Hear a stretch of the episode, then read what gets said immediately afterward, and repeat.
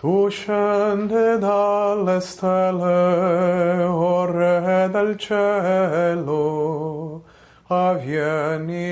Assim se inicia talvez a mais famosa canção italiana de Natal, cantada sempre na Missa do Galo de todos os anos, e que é obra composta por Santo Afonso Maria de Ligório, esse grande luminar da igreja no século 17 e 18, nascido em 1696, uma longa vida, 91 anos, muito bem vividos, falecido em 1787. Curiosamente, no século chamado das Luzes, mas que foi um século muito difícil para a igreja, porque ele morre em 1787, às portas da Revolução Francesa, em que as luzes da razão cometem as grandes barbáries, especialmente contra a igreja, no terror que foi a Revolução Francesa. Mas ele sim, Santo Afonso, foi um grande luminar para a igreja e para o mundo nesse século. Quase 100 anos de vida. Nasce numa família nobiliárquica, no então Reino de Nápoles. A Itália não era unificada na época, então havia o Reino de Nápoles. E ele então nasce numa família nobre. Seu pai, almirante da esquadra de Nápoles, sua mãe, filha de um dos ministros do rei. É uma mulher muito piedosa que rezava as horas canônicas, o breviário, tal como aprendera no convento onde estudou a vida inteira. Uma família muito piedosa que teve oito filhos e Santo Afonso foi o primogênito. E desde o início mostrava dotes espirituais e intelectuais acima da média. Então, seu pai investiu na sua formação num sistema, à época de tutoria privada, talvez lembremos hoje do homeschooling, um sistema de tutoria privada em que ele estudava letras clássicas, poesia, música e, e, se desempenhou muito bem nisso tudo. Era um virtuoso. Ele então aprendeu a compor músicas, poemas, pintar. E isso depois, já como sacerdote, valeu, foi de grande valia para a composição, entre outras coisas, de belas canções como essa que acabei de cantar a primeira estrofe. É, e ele era muito precoce. Seu pai então definiu para ele é, uma carreira dentro do mundo jurídico. E ele então, com 16 anos, já se doutorou em utroque iure, ou seja, em ambos os direitos, o direito civil, estatal, e o direito canônico. Então ele tirou um doutorado duplo aos 16 anos. Um dos seus biógrafos diz, inclusive, que riam porque quando ele colocou aquelas perucas típicas do judiciário da época e, das universidades, que a peruca quase o engolia de tão pequenino que ele era aos 16 anos de idade ao se doutorar. E ele realmente era, foi um, um advogado extremamente preparado e que durante 10 anos, dizem seus biógrafos, durante 10 anos de atuação, ele teria perdido um único caso. Durante 10 anos atuando. E esse único caso que ele perdeu foi justamente o divisor de águas da sua vida. Foi o turning point, o ponto de virada. Porque ele assumiu um caso do Duque de Orsini contra o Grão-Duque da Toscana, é, sobre um caso envolvendo direitos reais, ou seja, direitos sobre um imóvel de grande extensão. E havia uma disputa sobre a propriedade desse imóvel. E ele então representou o Duque Orsini. E estudou muito bem, com muito cuidado, e estava convencido da justeza do pleito do Duque de Orsini.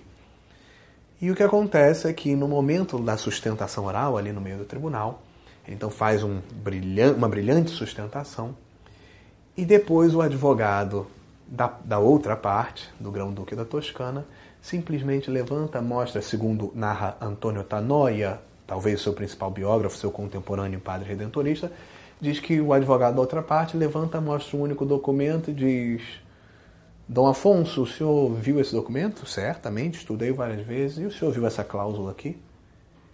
E disse então que Santo Afonso teria ficado livre do branco, porque ele leu, mas não percebeu que aquela cláusula dava vitória à parte contrária e não ao seu cliente.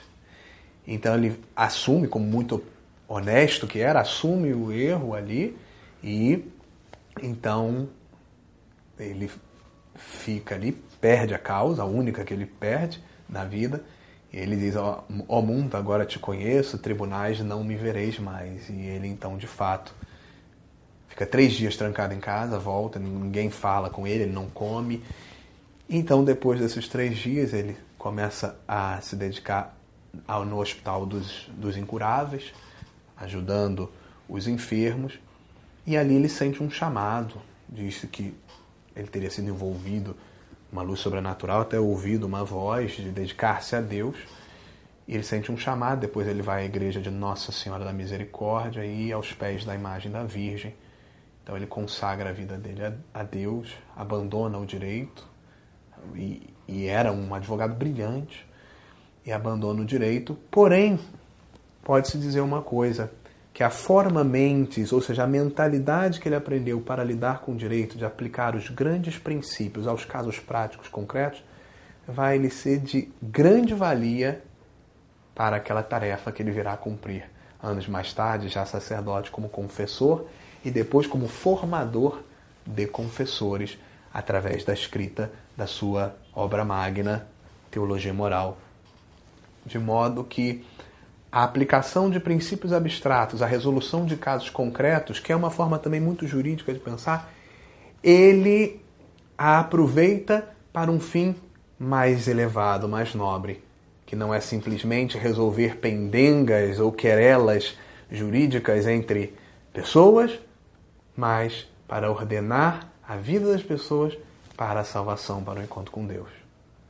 Dando respostas a dilemas morais razoáveis, justas, ponderadas, aplicando os grandes princípios da teologia aos casos concretos, à vida das pessoas, para que elas se encontrem com Deus, para que elas sejam salvas. Então ele pega todo o arcabouço de formação dele e transfigura. Transfigura, elevando a um nível muito maior do que qualquer coisa que ele seria capaz de fazer como jurista, tratando com leis humanas. Então, ele, aos 30 anos, seu pai, muito a contragosto, aceita, muito a contragosto, aceita que ele se faça sacerdote, conduz até o cardeal arcebispo de Nápoles, que então o admite no seminário, e leu, então, aos 30 anos, ele é ordenado sacerdote, presbítero. E começa um trabalho belíssimo de evangelização, especialmente com as populações mais carentes e mais pobres, inclusive fora das muralhas da cidade de Nápoles. A cidade de Nápoles, na época, tinha uma proporção de padres para pessoas de aproximadamente um padre para cada oito pessoas. Olha que maravilha, imagina a proporção dessa. Um padre para cada oito pessoas, era mais ou menos a proporção. Mas ao redor dela, fora das muralhas, não. As, as, os campesinos ficavam muitas vezes desassistidos. Então ele vai se dedicar a uma evangelização com essas pessoas, especialmente através do ministério da confissão, para reconciliar as pessoas com Deus.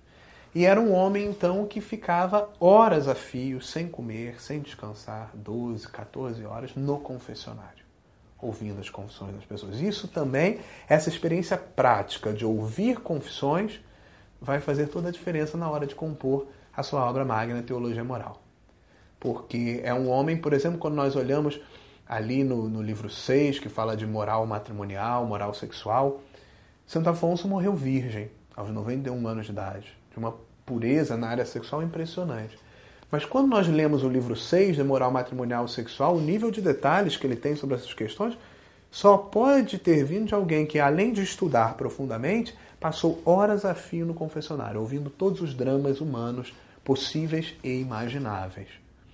Então, ele fez uma congregação, fundou uma congregação, a congregação do Santíssimo Redentor, cujo objetivo principal era anunciar a abundante, a copiosa redenção que há junto de Deus. Por isso o lema da congregação até hoje é copiosa apud eum redemptio, um trecho do Salmo que diz é abundante, é copiosa a salvação junto dele. Então, a congregação do Santíssimo Redentor. Então, para anunciar essa salvação, uma congregação missionária que fazia missões especialmente entre as camadas mais populares e mais esquecidas da população, e uma congregação voltada para a confissão. E é justamente para atender a essa necessidade prática dos seus filhos espirituais, dos redentoristas, que ele sente uma necessidade de compor então a teologia moral. É, porque ele diz que ou os livros que havia à disposição eram muito extensos ou eram muito curtos, ou então eram muito rigorosos ou eram muito laxos. Então ele tentou buscar uma via do meio, escrevendo, compondo a própria obra dele, que só de citação de autores tem cerca de 800 autores citados. Imagina você citar 800 autores muito antes do advento do computador, sem poder buscar por palavra-chave, nada disso. Imagina consultar tantas obras em pleno século XVIII. E um homem que não era só de gabinete, ou seja, era um homem que corria as pradarias, os vales, dizendo missa, ouvindo confissão e encontrava tempo para também estudar e escrever e compor a sua obra magna, que foi tão bem recebida que no seu período de vida contou com nove edições, só no seu período de vida. Foi louvado desde o momento da sua começou a sua atividade, foi louvado por todos os papas desde então, a começar pelo grande jurista que foi Bento XIV, um dos maiores juristas da história da Igreja, que louvava Santo Afonso. Dizem até que uma vez um padre napolitano da região de Nápoles teria ido procurar Bento XIV, o Papa com um difícil caso de consciência. O senhor não é napolitano? Sou. Vós tendes Afonso. Não há necessidade de consultar-me. Consultar Afonso. Nesse, nesse nível né, de, de precisão e ao mesmo tempo de cuidado pelas almas que tinha Afonso. Então ele fez a teologia moral com esse objetivo de ser um livro-texto para os confessores. É. E então ele muitas vezes, por conta da sua célebre inteligência, foi muitas vezes instado a ser bispo, mas muito humilde, não queria. Chegou quando esteve cotado para ser é, bispo, se não me engano, de Palermo, uma cidade importante. Ele pediu, deu ordem para todas as casas redentoristas para que seus filhos espirituais redentoristas rezassem para que não fosse adiante essa ideia do rei de Nápoles de fazê-lo bispo. E não foi realmente. Ele só foi bispo aos 65 anos, sob santa obediência, obrigado pelo Papa. O Papa o obrigou, Papa Clemente XIII, o obrigou a ser bispo. Disse: Não aceito um não como resposta quando no passado, quero-te bispo. E aí, sob santa obediência, então, ele foi feito bispo ficou cerca de 13 anos como bispo, depois, já aos 78 anos, com as forças começando a faltar, ele tinha um problema de artrite grave, deformante, que o deformava. Ele, já perto do final da vida, já, já não conseguia levantar a cabeça por conta dessa artrite deformante. A cabeça já era aderida ao peito, ele tinha uma deformidade. E à medida que os anos foram passando, foi ficando cego, com dificuldade para ler. Então, aos 78 anos, pediu renúncia, mas muitas vezes pediu renúncia antes e os papas não aceitavam. Aos 78 anos foi aceita a renúncia dele.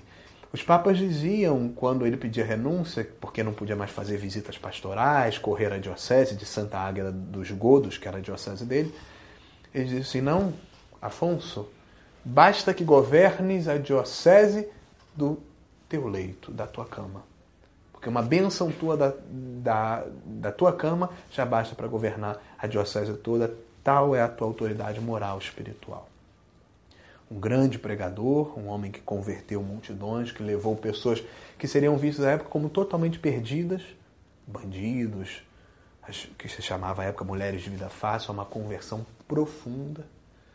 Então, um homem espetacular, extraordinário. Mas, como todo grande santo, não foi poupado de grandes dores. No final da vida, aconteceu algo extremamente desagradável, uma grande cruz para ele, que foi ter sido traído por alguns de seus colaboradores mais próximos. O que acontece? Em 1749, a Congregação Redentorista, fundada por ele, o Santíssimo Redentor, ela foi, teve suas constituições, seus estatutos, aprovados pelo Papa Bento XIV, esse grande jurista da história da Igreja. Então, Bento XIV aprovou as constituições. Só que existia nas monarquias católicas de então um problema muito grave, considerado inclusive uma heresia, chamado de regalismo ou jurisdicionalismo. O que é isso?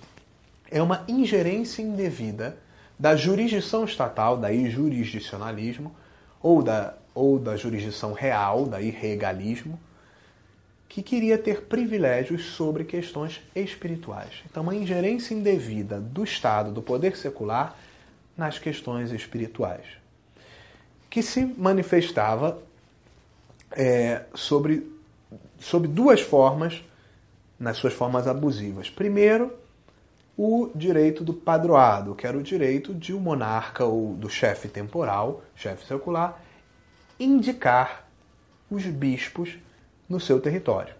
Mas veja, o direito canônico sempre entendeu o padroado como um direito de apresentar ou indicar. A nomeação propriamente dita sempre foi prerrogativa do romano pontífice. Só que os estados católicos de então, prenhes com doutrinas heréticas de regalismo, entendiam que não, que quem nomeava era o imperador ou era o rei, o que gerava tensões fortes entre Roma, obviamente, e, no caso, o reino de Nápoles, onde estava sediada a casa-mãe dos redentoristas. E também a questão do, padro, do beneplácito, de que as bulas pontifícias, os documentos pontifícios sobre matéria de fé e moral, só poderiam valer dentro do reino após serem placitadas, ou seja, receberem o cumpra-se, o placet, o cumpra-se do imperador, ou do rei, no caso do rei de Nápoles. Então o que aconteceu? Em 1749, o Papa aprovou a congregação. Mas 30 anos depois, ainda não havia sido aprovada a congregação no reino de Nápoles, onde ficava a casa-mãe. Depois desses 30 anos, havia ali no ministério do rei de Nápoles alguém que era próximo de Afonso e que fez então a intermediação para que também no reino de Nápoles fosse aprovada a congregação, as constituições da congregação. Só que, como havia, um, havia uma tensão muito grande entre Roma e o reino de Nápoles nesse momento, se pensou o seguinte: olha, se nós colocarmos as constituições aprovadas em 1749 pelo Papa Bento XIV para aprovação do rei de Nápoles, ele vai rejeitar. Então, Santo Afonso aceitou adaptar alguns pontos de menor importância, como questões imobiliárias, de rendas, da Constituição para aprovação do rei de Nápoles. E mas ele, nessa época, embora grande jurista, já estava com pouquíssima capacidade de visão, muito debilitado, já não conseguia ele mesmo escrever essas constituições e confiou essa tarefa aos colaboradores mais próximos, que o traíram. Que o traíram. Desfiguraram totalmente as constituições aprovadas pelo Papa Bento XIV, chegaram praticamente a abolir os votos de pobreza, obediência e castidade, que são constitutivos da vida religiosa, assemelhando a congregação a um regime próprio dos diocesanos, que obviamente estavam sob uma influência maior dos bispos locais, que por sua vez tinham sido indicados pelo rei. Mas Santo Afonso não conseguia mais ler. E apôs a sua assinatura crendo na boa-fé dos seus colaboradores. Esta Constituição desfigurada foi aprovada rapidamente pelo rei de Nápoles. Só que uma vez que ela chegou a Santa Sé, chegou a Roma, ela foi repudiada, digo eu, corretamente pelo Papa da época, se não me engano, o Papa Pio VI. Porque dizia que ela consagrava a ingerência do poder temporal sobre matérias espirituais e desfigurava aquela comunidade como uma comunidade de religiosos. E aí o que, que aconteceu? Este homem que dedicou a sua vida inteira à igreja, à fundação dessa comunidade, o Papa declarou então rebeldes todas as casas redentoristas localizadas em Nápoles, no reino de Nápoles, e caçou, retirou o caráter de religiosos de todos os membros da congregação do Santíssimo Redentor residentes nas casas do Reino de Nápoles, inclusive do fundador. E esse estado de coisas se manteve até depois da morte de Santo Afonso, em 1 de agosto de 1787. Então, Santo Afonso morreu fora, sem, sem ser o padre geral, ou seja, o superior geral da congregação que ele fundou, e sem ser sequer religioso. Fora do estado de religioso. Por conta da traição de colaboradores próximos. Só que há uma coisa. Deus faz os seus santos e, e vinga os seus santos apesar dos ardis humanos. Deus faz os seus santos. E não seria diferente com Afonso. Um pouco tempo depois, o Papa mandou investigar aquela situação e chegou à conclusão de que havia ardis que levaram Santo Afonso a erro e a assinar constituições que ele não havia autorizado de viva voz.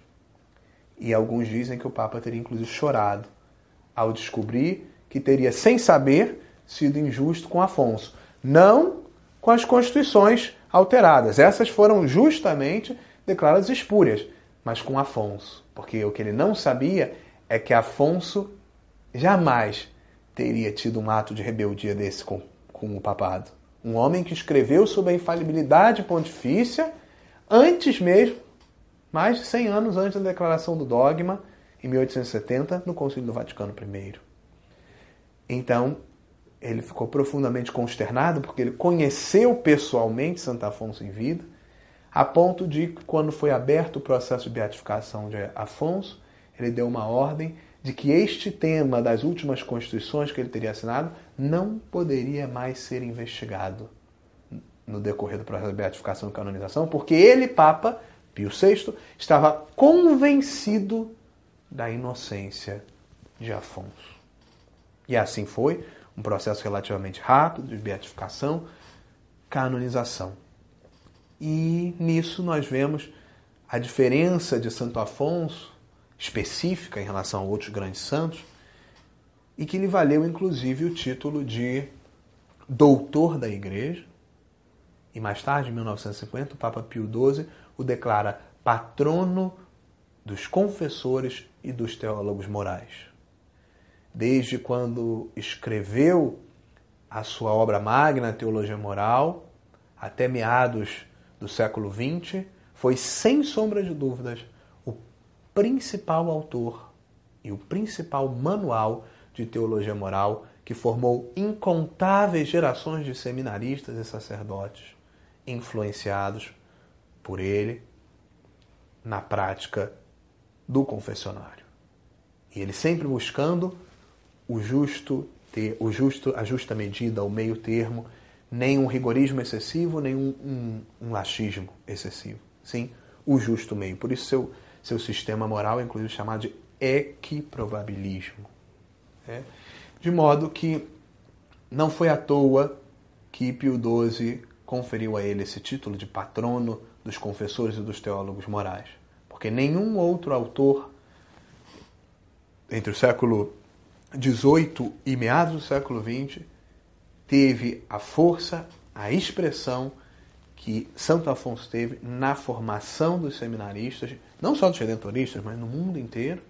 Temos de lembrar que as obras eram compostas em latim, e o latim era lido e entendido em todos os seminários católicos do mundo inteiro. Então ele podia ser lido no mundo inteiro. Santo Afonso foi lido e estudado no mundo inteiro. E mais ainda do que só estudado, um homem que formou gerações de sacerdotes para a missão de atuar em nome de Deus salvando, resgatando pelo sacramento da confissão. Então, esta grande glória de Afonso, ele escreveu cerca de 111 livros de piedade, de devoção, mas a grande glória que valeu a ele o título propriamente de doutor da igreja e padroeiro dos teólogos morais e dos confessores foi esta obra que agora vem a lume no Brasil, traduzida pela editora do Centro Dom Bosco. E que esperamos também que ele seja, como diz como disse um certo cardeal, é, numa, numa conferência na década de 70 no Instituto Alfonsiano de Teologia Moral em Roma, que ele seja resgatado então desse injusto purgatório a que foi condenado desde meados do século XX. E a tradução em língua vernácula, creio que serve, serve a esse propósito, de colocar Santo Afonso de novo e as pérolas que ele foi capaz de tecer, de criar nessa obra magna, nas mãos dos padres, dos seminaristas e também, por que não hoje, dos leigos interessados que querem aprofundar-se mais na fé e também aprender mais sobre como guiar sua vida na direção a Deus de um modo moralmente correto, sem escrúpulos indevidos, sem rigorismos indevidos, mas também sem molezas ou laxismos indevidos. buscando a via do justo meio, uma via estreita muitas vezes, mas como nosso Senhor diz, a porta que leva à salvação é uma porta estreita. Então, agradeço ao Santo Dom Bosco pela possibilidade de participar dessa obra, tendo feito uma singela apresentação.